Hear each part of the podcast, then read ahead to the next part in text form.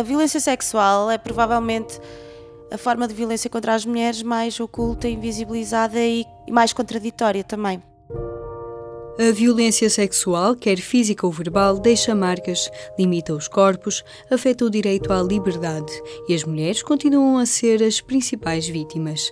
Mas a sociedade em geral e a lei em particular nem sempre reconhecem algumas formas de agressão sexual, principalmente as consideradas menos graves. Como responder então a este problema? O que poderíamos fazer numa espécie de clube de combate feminista? Cuéntalo. Entonces, básicamente decían sus historias de violaciones, asedios o las historias de compañeras que foram assassinadas. E quando é que eles têm medo de nós? Quando vem que estamos unidas, que estamos juntas, que estamos atentas. Esse condicionamento do comportamento. Não quero dizer que seja violência direta e objetiva, mas um condicionamento de um comportamento. Sinto que tenho o papel de mostrar na minha família e na sociedade que esse tipo de condicionamentos deve terminar. A forma de nós chegarmos a essas mulheres é sempre uh, tentarmos perceber quais as vivências delas. Não, não vai ser assim, não vai cambiar assim, mas pouco a pouco vai ir mudando, acho eu. Os núcleos da organização feminista UMAR, em Coimbra e Viseu, conduzem desde o início do ano passado o projeto Capacitar para Melhor Intervir Localmente, que atua nas áreas da igualdade e da violência de género. Entre outras questões, as ativistas têm-se dedicado à prevenção e combate à violência sexual. Uma das ações de sensibilização em Coimbra foi uma oficina de teatro das oprimidas, que utilizou a técnica de teatro-imagem criada por Augusto Boal. Carolina Moreira, técnica do UMAR, explica-nos o poder do teatro para descortinar as relações de poder entre homens e mulheres. Eu acho que o teatro, no, no geral, e em particular o teatro das oprimidas, produz efeito em quem está a fazê-lo e também em quem está a assisti-lo. E relativamente ao teatro das oprimidas, é muito empoderador para quem está a fazer, porque nós no teatro aprendemos isso, que o nosso corpo tem memórias. Quando nós experimentamos alguma coisa com o corpo, isso vai ficar gravado. No Teatro das Oprimidas, nós representamos uma opressão e quando representamos a saída dessa opressão, quando experimentamos a estratégia para combater e para conseguir ultrapassar essa situação da, da opressão, estamos um bocado a ensaiar aquilo que depois pode ser aplicado na vida real. Nós estamos a ver isso como uma possibilidade, porque já experimentámos no corpo. Então vai ser mais fácil nós, na vida real, conseguirmos incorporar todas essas estratégias. As agressões sexuais podem assumir formas mais graves, como a violação. Esta pode ou não implicar o uso de força física e acontece muitas vezes nas relações de intimidade, atuais ou passadas. Entre os exemplos de violência mais subtis está o assédio verbal, indesejado e incômodo, mais comum nos espaços públicos. O que tem em comum são atos não consentidos. Pelo cariz sexual, afetam as vítimas no seu íntimo e afetam as mulheres de forma transversal. Maria João Borges, que chegou à oficina de teatro das oprimidas pelo interesse pelas artes, acabou por ficar por ter encontrado um lugar de partilha foi muito interessante por esse lado, porque apesar de estarem ali mulheres com uh, diferentes idades, diferentes experiências profissionais, diferentes proveniências, foi muito uh, revelador perceber que todas nós temos origens porventura muito semelhantes e problemas muito comuns. E isso também me fez sentir parte de, daquele grupo. Eu tenho um papel a desempenhar uh, nesta luta das mulheres contra a violência. Muitas das formas de agressão sexual contra mulheres não são sequer vistas como agressão, mas antes comportamentos normalizados pela cultura. As mulheres remetem-se ao silêncio por medo, vergonha ou até mesmo culpa. Em alguns contextos, como os mais rurais ou conservadores, isto é ainda mais marcado.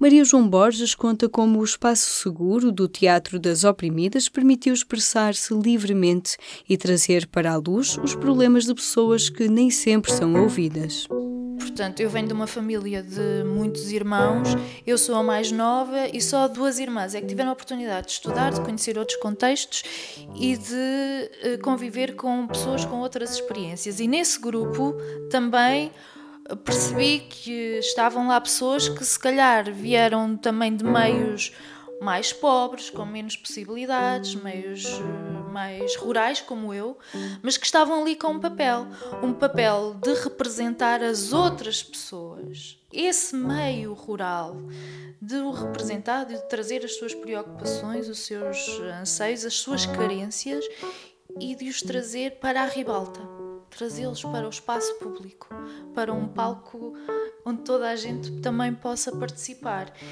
E isto é um começo. Penso que podemos fazer um trabalho muito interessante, precisamente de mostrar que essa violência ou esse comportamento que é imposto às mulheres rurais que não deve ser prolongado no tempo porque infelizmente ainda existe muito esse condicionamento do comportamento. Não quero dizer que seja violência direta e objetiva, mas um condicionamento de um comportamento que é as mulheres não podem falar muito com as vizinhas, as mulheres têm que ter o almoço e o jantar pronto, as mulheres têm que ter uma vida doméstica, não devem ter uma vida social ou não se devem enriquecer muito culturalmente, porque isso pode uh, torná-las mais autónomas, isso é muito perigoso. E eu, como tive a oportunidade de conhecer outras pessoas, ter outras experiências, acho que tenho, sinto que tenho o papel de mostrar na minha família e na sociedade que esse tipo de condicionamentos deve terminar.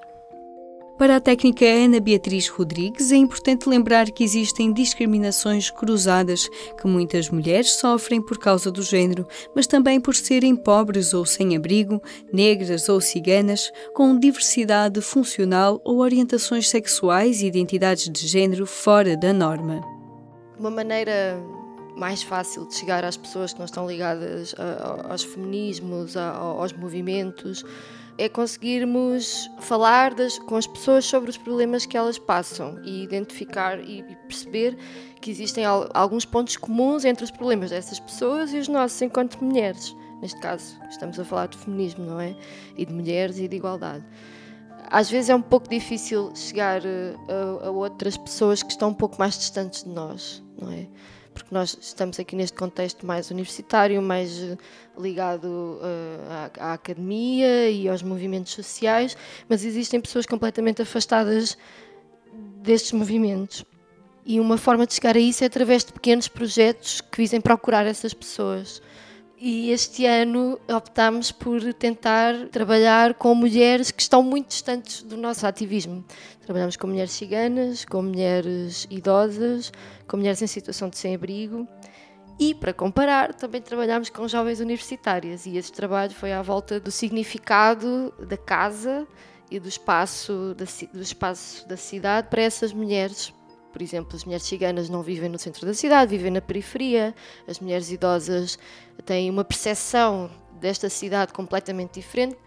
As mulheres em situação de sem-abrigo, a outra questão muito difícil de trabalhar, porque são mulheres que não têm casa, não é? A forma de nós chegarmos a essas mulheres é sempre tentarmos perceber quais as vivências delas e que elas nos transmitam essas experiências e essas vivências e então é muito importante e, e empoderador Ir ao encontro destas mulheres, escutar cada uma, reconhecer as posições e experiências concretas e ajudar a dar-lhes resposta. Em público.pt barra podcasts pode ouvir sobre política, desporto, questões de género ou humor, porque o público fica no ouvido.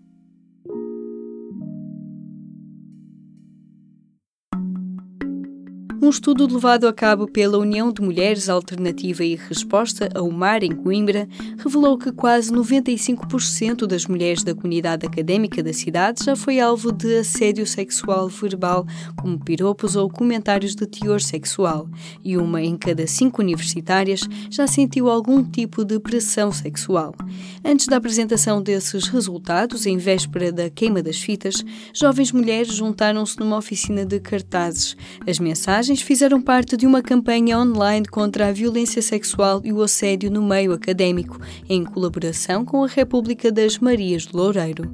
Patrícia Granda, uma estudante das Astúrias em Erasmus, conta que o que mais a marcou foram os laços criados ao ouvirem as histórias umas das outras.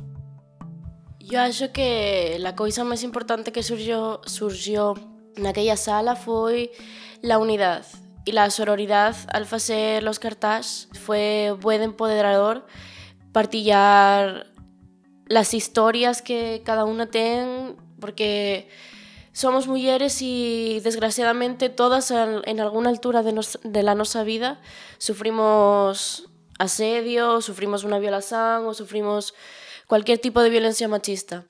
Mas como trazer este sentimento de empoderamento para o espaço público? Mostrar que na rua ou nas redes sociais as mulheres podem falar e serem ouvidas. As ativistas deixam as suas impressões. Patrícia Granda. Acho que agora as redes sociais são um bom instrumento e se eres clara em lo que quieres decir, eh, a muitas pessoas e isso tem muita repercussão mismamente en Twitter, por ejemplo, con el tema de la manada, en España, no sé si, comenzó una campaña que era con el hashtag Cuéntalo. Entonces, básicamente decían sus historias de violaciones, asedios o las historias de compañeras que fueron asesinadas. Y fue una, una campaña muy sensitiva y muy grande interesante porque as persoas se sentían cómodas a partillar esos temas que normalmente non son tan fáciles de falar. E acho que ten unha repercusión agora impresionante. Pronto, tamén hai persoas que utilizan as redes sociales para ir por embaixo.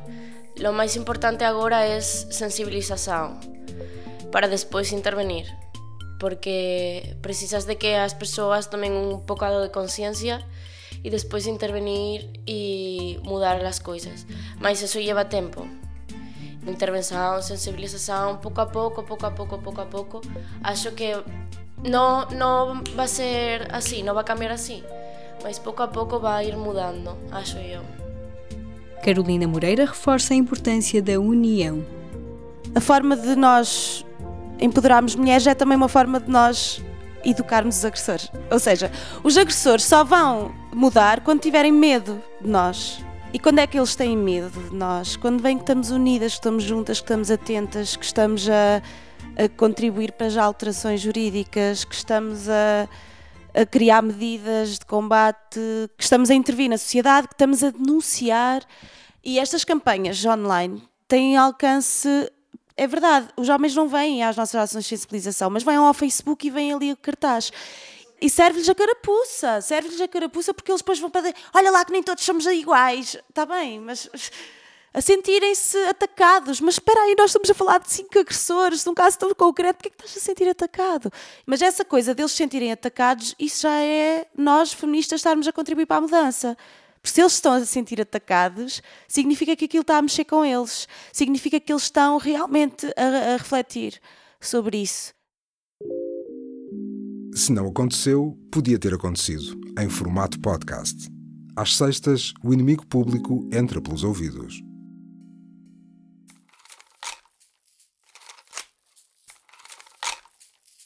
Sentir-se respeitada no espaço público é importante e a partilha de experiências em espaços seguros pode dar um contributo transformador, como nos conta Carolina Moreira.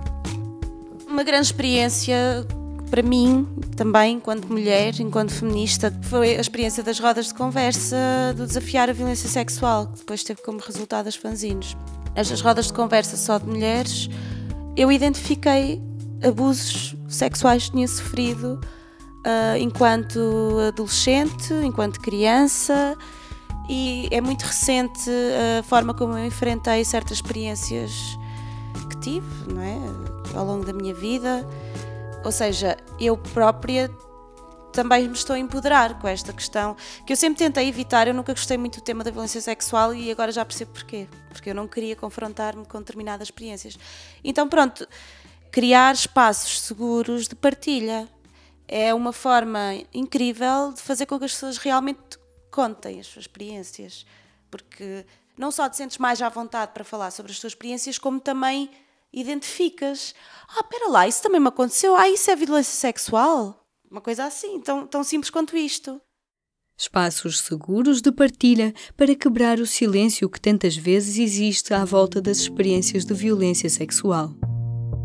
É difícil porque é, a violência sexual é provavelmente a forma de violência contra as mulheres mais oculta, invisibilizada e mais contraditória também. Tanto que não existe um conceito uniformizado e isso é das dos grandes motivos pelos quais a lei também ainda não não está concebida e conceptualizada de forma a adequar-se a diferentes e diversas formas de vitimação. Tem havido muito mais investigações, o problema tem sido muito mais vislumbrado e tem-se quebrado esses estereótipos e tem-se também teorizado muito em torno do consentimento, é aí que reside a chave do que é que é abuso e é aí que se estabelece a linha do que é que é abuso e do que é que não é. E é muito difícil ainda quebrar essa barreira de, da culpabilização, uh, porque isto são temas muito recentes, porque a sociedade ainda é patriarcal, porque ainda existe uma culpabilização da vítima que já vem desde a Bíblia, não é? A, mulher a detentora das paixões e dos pecados e da perversidade e de, ou seja, este mito, este estereótipo, este preconceito ainda está imbuído em toda a sociedade.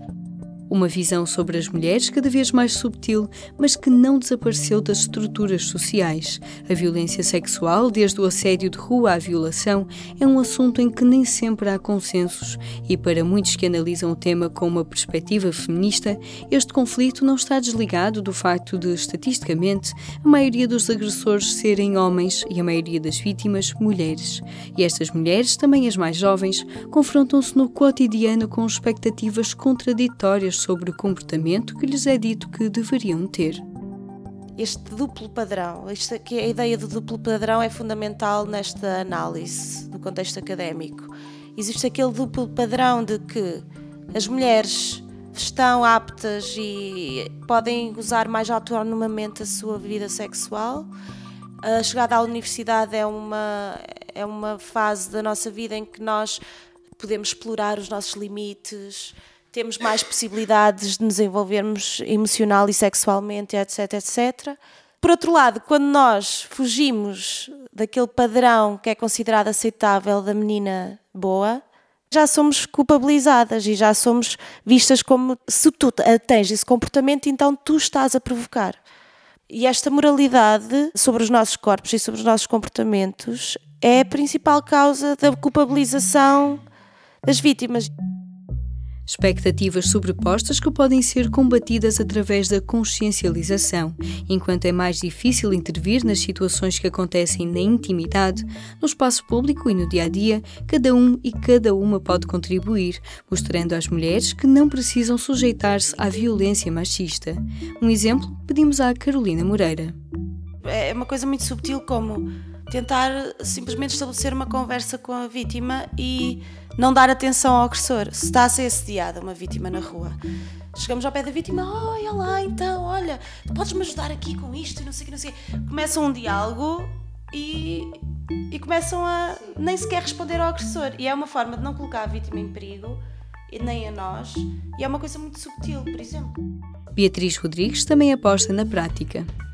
Eu trabalho num bar à noite e, e, e eu, os meus colegas trabalham, as minhas colegas, se nós vemos que uma rapariga está a ser assediada, ainda há pouco tempo fiz isto, estava uma rapariga mesmo à minha frente e ela estava com uma cara, ela não queria estar a ser incomodada por aquele rapaz e eu, e eu perguntei só, olha, está tudo bem, conhecem-se?